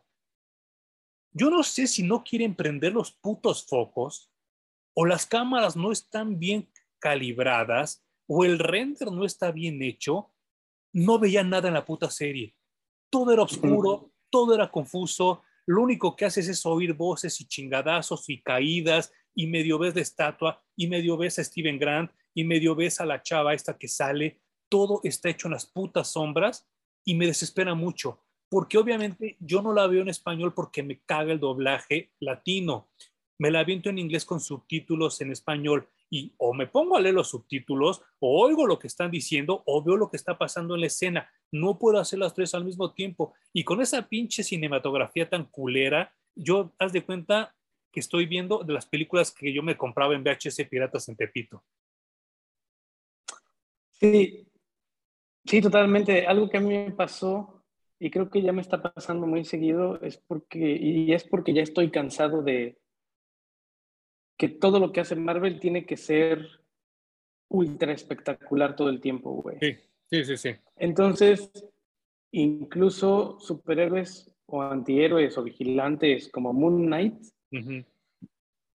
resulta que tienes que ver una batalla de dos dioses egipcios del tamaño del doble de las pirámides, poniéndose unos madrazos, o este güey luchando con criaturas súper poderosas, ágiles. Y yo digo, es completamente innecesario, es un personaje que justifica otro tipo de historia, que te lo había comentado con, con, Shang-Chi, ¿no? Que tampoco, o sea, Shang-Chi no necesita estar metido en una historia que salva al multiverso, ni al universo, ni al planeta. es un héroe mucho, mucho más de calle, ¿no? Con Moon Knight creo que pasaba lo mismo. Eh, pasaron demasiado tiempo contándonos la vida chistosa del, del, alter ego de Moon Knight. Y no mames. Y, y muy poco tiempo en el conflicto y en el desenlace y además lo hicieron de una forma, como te digo, muy barata, muy masticada y muy ya todo está resuelto, no tienes que pensar absolutamente nada, güey. Nada. Incluso su giro genial del final, ¿de qué creen? Tenía tres personalidades, nos los dijeron desde el tercer episodio. Sí, claro. Sí, sí, sí. Entonces ya nada más estabas esperando el momento en el que iban a revelar una tercera identidad. Yo honestamente me esperaba que cuando ya no había suficientes avatares para los dioses que pudieran eh, detener a esta que iba a acabar con, con los malos humanos. Yo me esperaba que Moon hubiera generado tan distintas sus, sus, personalidades que los dioses pudieran apoderarse de una de sus personalidades para ser su avatar y que él solito pudiera acabar con el pedo, ¿no? Qué buena solución, ¿eh? Qué buena solución. Tenían que traer a Wonder Woman 2.0. ¿No? Porque esta, esta diosa que lleva a las almas perdidas en, en, su barco, le dice, tengo un traje chingoncísimo para ti. El, el traje que tiene esta deidad es súper colorido, se me antojaba muy bonito. Y cuando nos traen el, el, disfraz que va a ponerse el, la avatar de esta diosa, resulta que es Wonder Woman y que lo más chingón que se les ocurrió es que traía alas. Sí, no manches. A, mí, ¿sabes qué? Eh, ¿Qué me pareció ese final? Y, y, arriesgo, ¿eh? Porque estoy hablando a priori, pero yo lo que olí, lo que percibí, lo que mastiqué de este final de Moon Knight fue un, le quiero dar un madruguete a DC con Black Adam, que viene el próximo año. Porque en... Tienes toda la maldita, no lo había pensado, güey. ¿Verdad que sí? Porque En Black Adam va a salir un personaje que se llama Isis, que es exactamente el look que manejó esta morrita que salió ahí. Idéntico, cabrón. Y además, Black Adam es, junto con Shazam y con toda la lo que le han escrito al respecto en el cómic, pues son todas las deidades egipcias. Claro. Y todo el tema egipcio, güey. Qué loco. Sí, no. Me, me, pareció un madruguete muy barato, muy mal hecho. Sí que lo es. Eh, no sé, creo que Black Adam va a ser mucho mejor película, va a ser mucho mejor, porque a pesar de que Oscar Isaac es actor nominado al Oscar y hace un muy buen papel, La Roca tiene el carisma del perro mundo. Y eso le va a ayudar mucho. Es que La Roca podría ser eh, asesino serial y a la gente le seguiría cayendo bien, cabrón. Sí, sí, sí, sí, sí. Y, y, y, porque se nota que el güey en la vida real es así. Se ve que es bien buena gente y que es bonachón y todo, ¿no? Eso sí, creo que me va a costar trabajo cuando yo vea Black Adam, porque Black Adam es culero, ¿no? Pero, pero el, el, asunto de esto es que siento que, que fue muy hecha al vapor Moon Knight sí, totalmente de acuerdo contigo. Yo, yo cuando vi el, avance de la serie creí que se iba a ir a un lado más urbano como Hawkeye, como Daredevil, como todas esas series que sacaron en Netflix como Punisher, pero me salieron con esta pinche payasada y dije, oh, no puede ser. Me, me alegro mucho haberla visto toda junta ayer, porque si lo hubiera visto paulatinamente, no lo hubiera terminado de ver, así como no terminé de ver qué frustración, güey. No, fíjate que yo terminé de ver Moon Knight porque pensé que podía tener conexión con la película de Doctor Strange, porque curiosamente la serie sacó el último episodio el mismo día que se estrenó Doctor Strange. Claro. Entonces uno como fanboy se hace sus teorías aquí en la cabeza y telarañas, güey. y, y, pensé que iba a tener relación y dije, bueno, pues la voy a ver. Afortunadamente ni tiene relación con Moon Knight, ni tiene relación con What If que yo pensé que sí la iba a tener. Es nefasta, What tiene episodios buenos y episodios malos. Más malos tiene que más buenos. Malos, sí, totalmente, tiene más malos que buenos. Pero en general sí, sí está malona la, la serie. Eh, lo único que tal vez valdría la pena ver antes de ir a Doctor Strange es WandaVision. Y, y, y, y, si realmente te interesa el personaje de Wanda, ¿no? Porque eh, Wanda es un personaje súper complicado que también en algún momento hablaremos de ella. Creo que, creo que es de, esos personajes, y una vez lo leí en, en, una, en una entrevista en la, en la, hoy extinta revista Wizard, que, que un, un lector mandaba una carta que decía que personajes femeninos tan superpoderosos como Wanda Maximoff solo habla de que el escritor jamás había agarrado una chichi de mujer en su perra vida y que por eso idealizaba tanto a las mujeres. Yo en ese momento cuando lo leí tenía 15 años, yo no sabía nada de la sexualidad, ni de, ni de la vida, ni del amor, ni nada de ese asunto, pero ahora como adulto creo que tiene razón. Creo que el hacer a la mujer tan súper poderosa solo quiere decir que tienes un ideal aquí y creo que Wanda es ese tipo de personajes que solo, solo son poderosos porque hay alguien que ahora les llaman simp. En México les decimos mandilones, no sé cómo les llamen en, en otras partes del mundo, por favor, aquí coméntenos. Pero esa gente que se la pasa todo el tiempo este, idealizando a sus mamás y a sus, a sus figuras este, maternas, ya se tía, abuelita, novia, eh, han echado a perder mucho a Wanda Maximoff y por eso los escritores no saben qué hacer, porque hay unos que le suben el poder, otros se lo bajan, otros se lo vuelven a subir, luego no tiene, luego se le va, se le va la memoria. Y entonces WandaVision es un reflejo de eso, ¿no? De que no saben qué hacer con Wanda. Y por eso es tan complicado ver WandaVision. Y hay gente que no le gustó, que no le entendió. Yo sí, porque ya había leído los cómics y sabía hacia dónde iba, pero pues tampoco es imperativo que la veas para que disfrutes Doctor Strange. Para nada. O sea, solo si le quieres escarbar un poquito más la historia.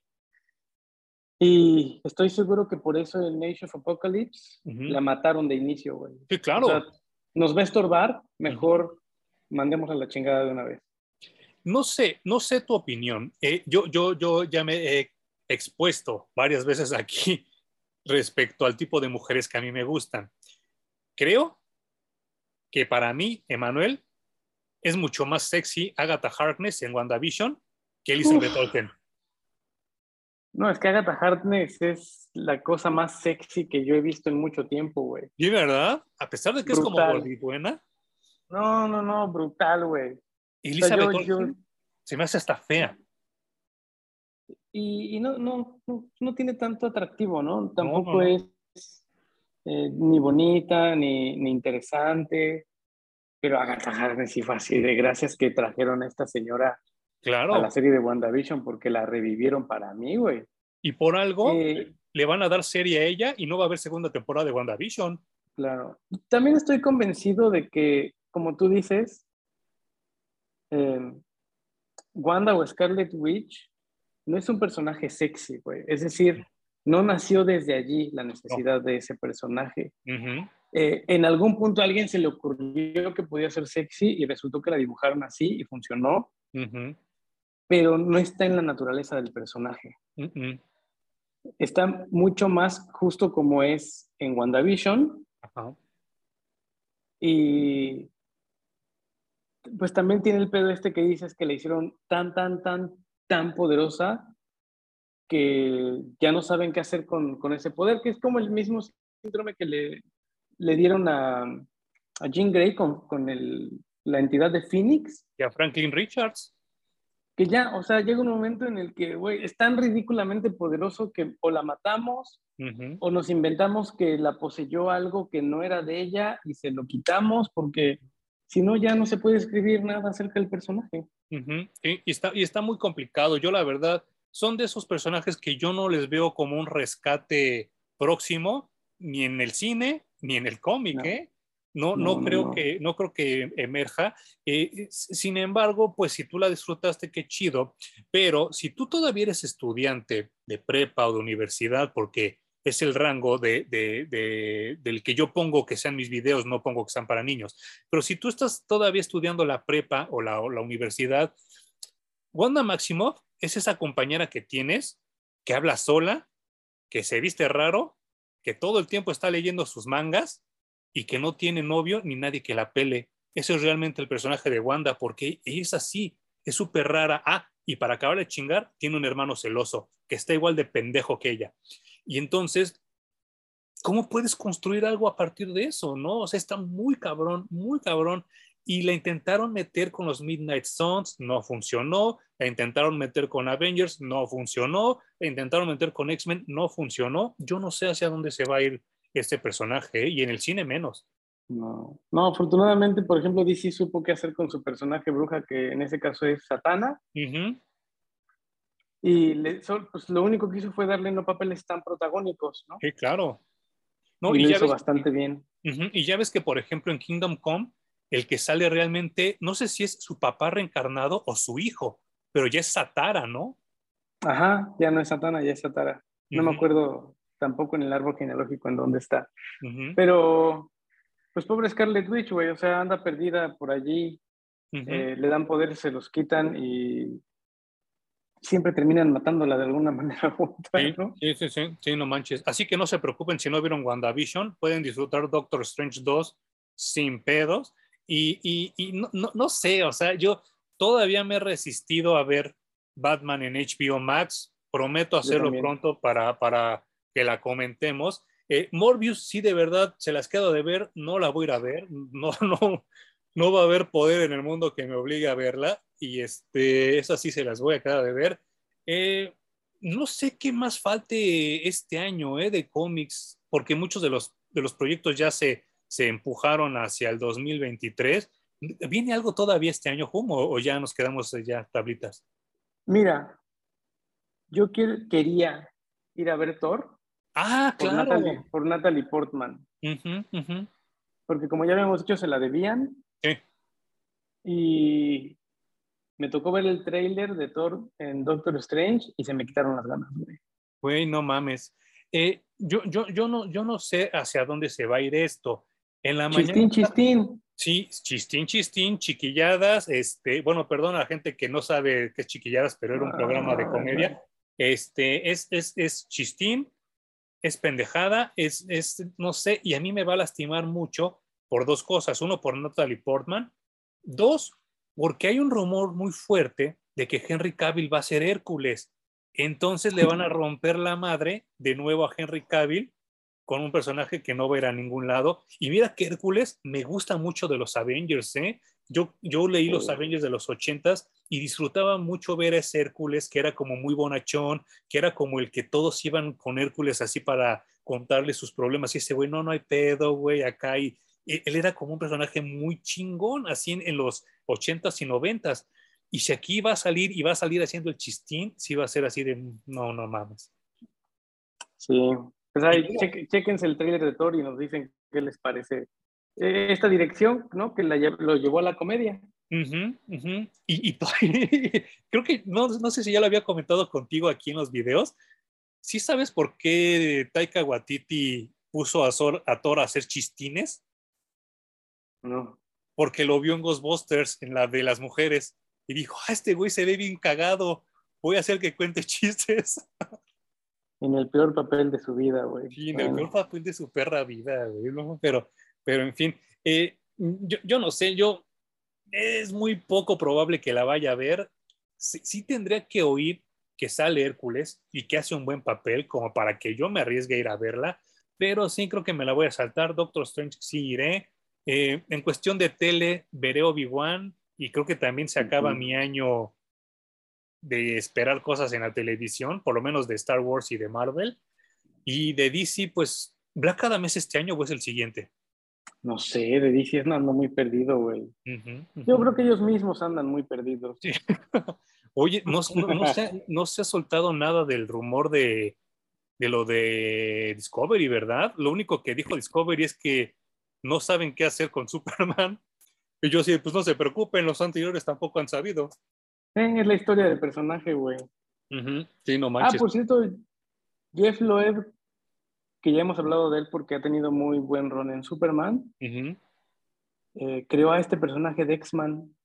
Ah, claro. Sí, sí, sí, sí, sí. Eh, eh, eso me sorprendió mucho, ¿eh? Porque no, no, sé si te fijaste en los créditos, decía guion de Jeff Loeb, diálogos de Mark Wade. Eso también estaba como muy interesante porque como tú dices, el texto era mucho, mucho más arriba que las imágenes, ¿eh?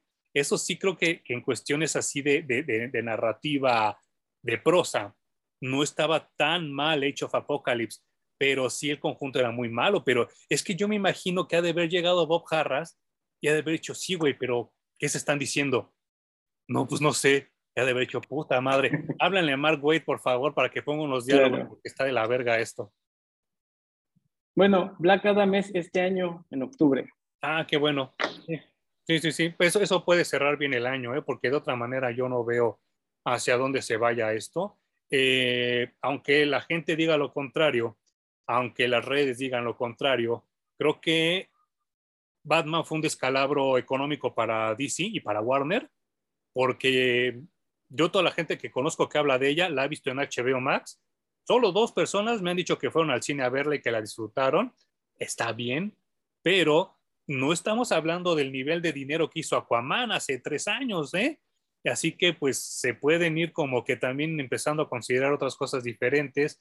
A Spider-Man le fue bien en taquilla, pero en reseñas no le fue tan bien. Eh, Moon Knight creo que es un descalabro porque ya se anunció que no va a haber otra temporada, a excepción de que a última hora digan, ay, no, sí, por Oscar Isaac, o a ver qué mamada van a sacar, mm. pero la realidad es que no le fue bien. Y entonces, a mí, no sé, salvo la mejor opinión de Hum, creo que el género de superhéroes se está enfriando poco a poco. Yo no creo que se esté enfriando, me parece que le está pasando lo mismo que los cómics, güey. Sí. ¿No? O sea, sacas, sacas tanto, tanto contenido que tienes que ir a ver, en nuestro caso, todo casi, para decir esto está bueno, esto está malo. O sea, durante todo este tiempo que hemos coleccionado cómics, ¿cuántas veces te ha pasado que compras cuatro títulos y nada más uno o dos son buenos, los demás dices, eh, bueno, al menos ya me enteré qué pasó. Sí, no manches. Sí, no, e, e, está cabrón. Eh, ya, como para ir cerrando el video, le, mandaba unas imágenes a Hum en la semana. Eh, no saben qué ganas tengo de que ya se publique en español o ya se complete toda esta saga donde Superman Kalel está en World World con Mongol, porque están haciendo unas portadas poca madre, donde dibujan a Superman Kalel como si fuera John Carter. Entonces, todo tiene como un círculo y se cierra el círculo porque, a fin de cuentas, eh, Siegel y Schuster hablaban de que una de sus inspiraciones más, más grandes para inventar a Superman fue John Carter. Es más, por eso Superman brincaba tan alto en vez de volar, porque John Carter brinca muy alto cuando está en Marte. Entonces aquí se cierra el círculo muy cabrón porque sale Superman vestido como John Carter en las portadas. Qué chingonera de portadas, ¿verdad, Home? Sí, además la ilustración está muy buena. O sea, más allá de, de la carga que tú ya hiciste muy obvia, eh, están muy, muy bien ilustradas, güey. Me gustaron mucho. Y bueno, aparte de las portadas y aparte del dibujo, me dices que la historia también está de huevos, ¿no?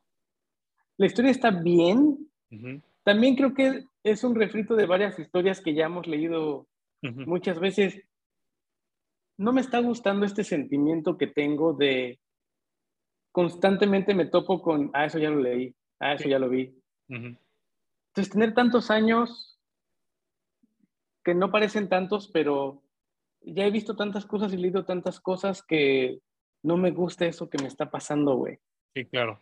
Quisiera que todo fuera nuevo otra vez. Sí, claro. Sí, es que este, este sentido de déjà vu que tenemos ahora está gacho, ¿no? Porque pues todo es rehash, todo es refrito, todo es realgo.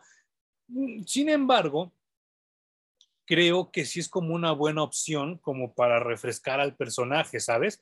Porque sí, sí, sigo insistiendo lo que hablamos alguna vez, que creo que, creo que sí me hacen falta más figuras de Superman con otros trajes. Y esta, este, a mí me encantaría ver una figura con este traje tipo John Carter, ¿no? De, Superman.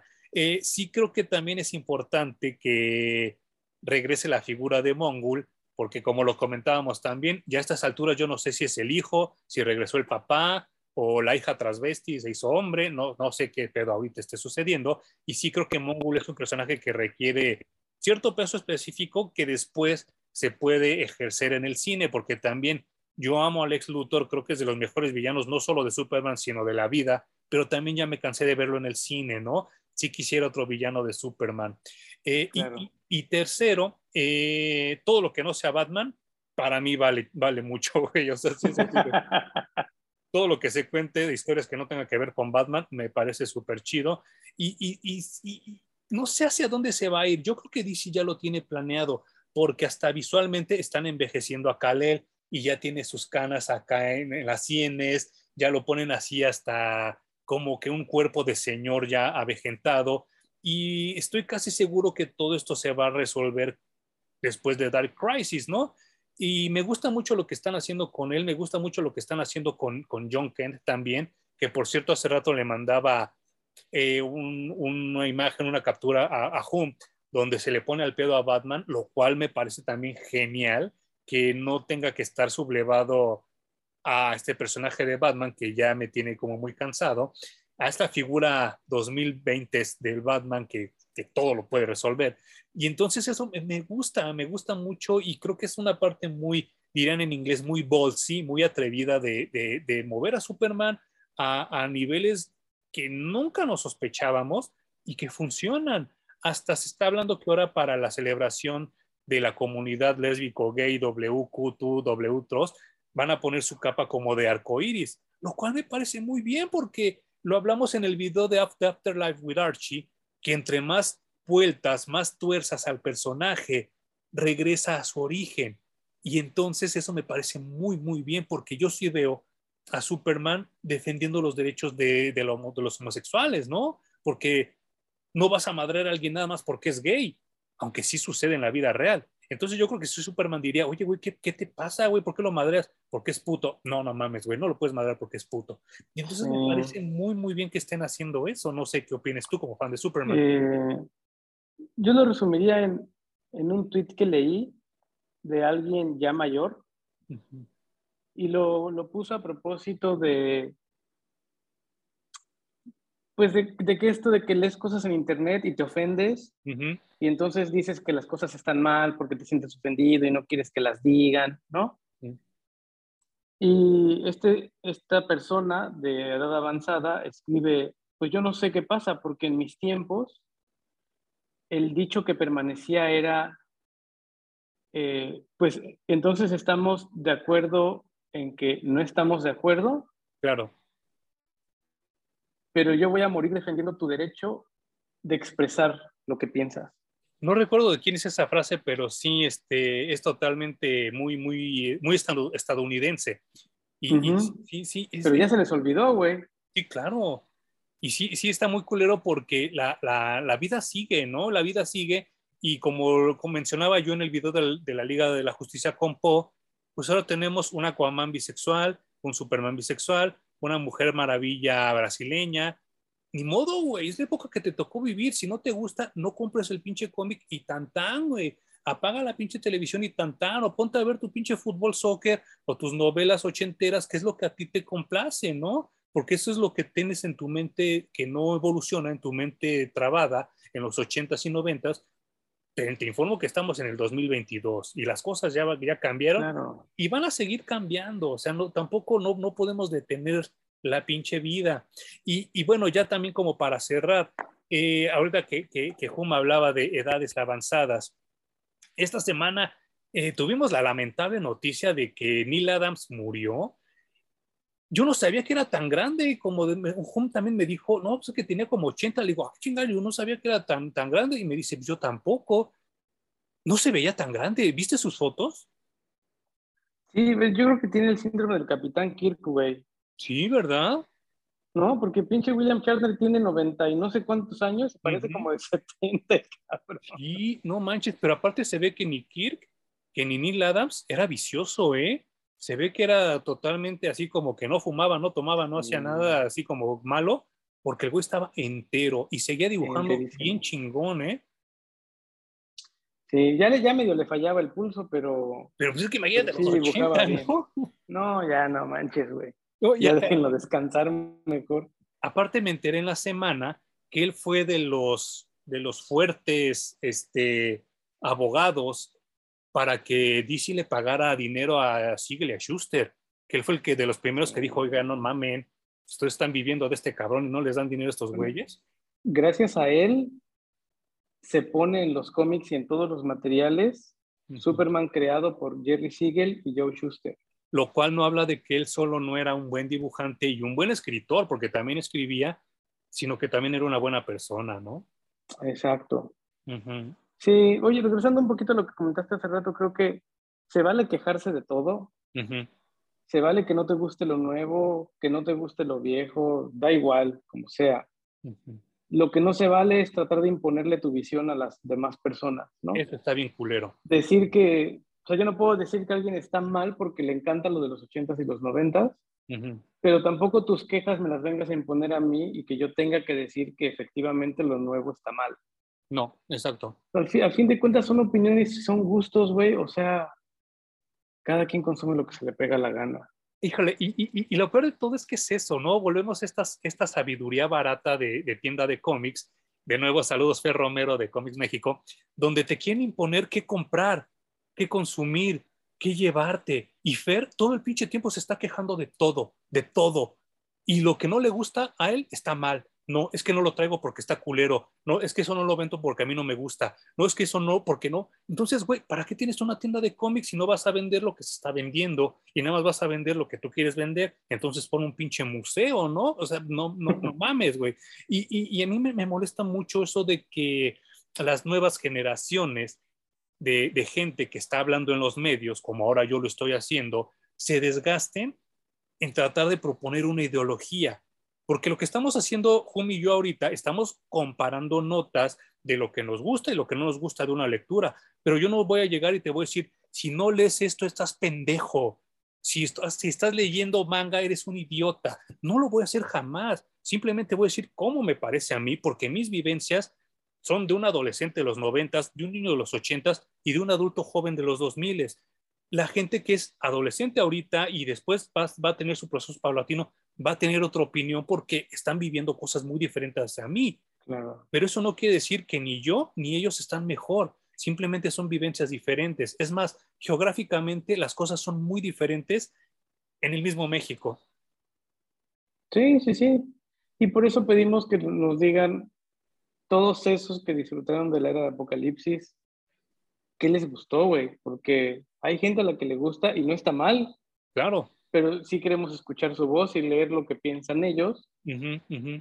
Porque es una voz distinta y es una apreciación distinta a la nuestra. Sí, a lo mejor ustedes ven algo que yo no vi o que Jum no vio. Totalmente, güey. Y, es totalmente válido, pero, pero si es un hecho de que, de que la lectura te hace crecer y que la lectura pues te aporta muchas cosas. Te gusta o no te gusta al final, eso es lo de menos, pero ya conociste una perspectiva nueva. Y eso es a mí lo que, lo que me gusta mucho de leer cómics, es lo que me gusta mucho de hablar con, con Hum, que ha sido mi mejor amigo desde hace casi ya 30 años, porque no somos la misma persona. Y ustedes lo han notado, que, en los videos, él y yo hay veces que no coincidimos, hay veces que sí coincidimos, con Poe es lo mismo, con mi hermano es lo mismo. ¿Por qué? Porque somos diferentes, pero como eran los de burbujas, pero amigos de verdad, ¿no? Y, nos respetamos, ¿no? O sea, porque yo creo que eso es lo básico de, de, esto, respetar, ¿no? Respetar y la pluralidad que se nos ha olvidado, ¿no? Se nos ha olvidado el respetar al de enfrente. Y, y si no me creen, y si ustedes ya son cuarentones, chequen su timeline del Facebook y está lleno de insultos al presidente, está lleno de insultos al soccer, está lleno de insultos. Twitter. Twitter. Y, y, yo creo que ya no, no, no es tan válido, ¿no? Yo creo que ya también a mí me da flojera y por eso yo Facebook ya casi no lo utilizo porque ya se ha vuelto en la terapia del frustrado. ¿Algo más que quieras decir? Nada, que viva la diversidad. Sí, sí, sí, sí, sí. Y pues ya nos pondremos de acuerdo para el siguiente video. Tenemos algo por ahí pensadito, pero si no, este, nos, nos, nos encanta que nos sugieran temas, aunque al final salga como esto de que pues ni a él ni a, ni a mí nos gustaron, pero siempre está chido conocerlo. Así que... Pues, death metal. Ah, los death metal, sí, que ya por aquí ya, ya lo conseguí. Híjole, no, no, no me pagan un solo peso, de verdad pero no tengo ningún empacho en decir que Sanborns tiene ahorita muy buenos descuentos en los cómics, gracias a esta semana que pasó del Día del Niño y todavía se está extendiendo un poquito más. Vayan porque los cómics en inglés están súper baratos ahorita. No me pagan un peso. Comic Book Day. Mm, sí, claro, el otro sábado vayan a atascarse de cómics porque este, son gratis y aparte eh, de ahí pueden hacer el amor a una nueva lectura. Muchas gracias. Gracias a ti, Manuel. Nos vemos y nos vemos por acá en Parallax Comics Reviews. Y nos escuchamos en Apple Music, en Spotify y en Amazon Music también. Por favor, muchas gracias a la gente que nos escucha y que nos, nos ve también por, por YouTube. Y nos vemos la siguiente semana en Parallax Comics Reviews.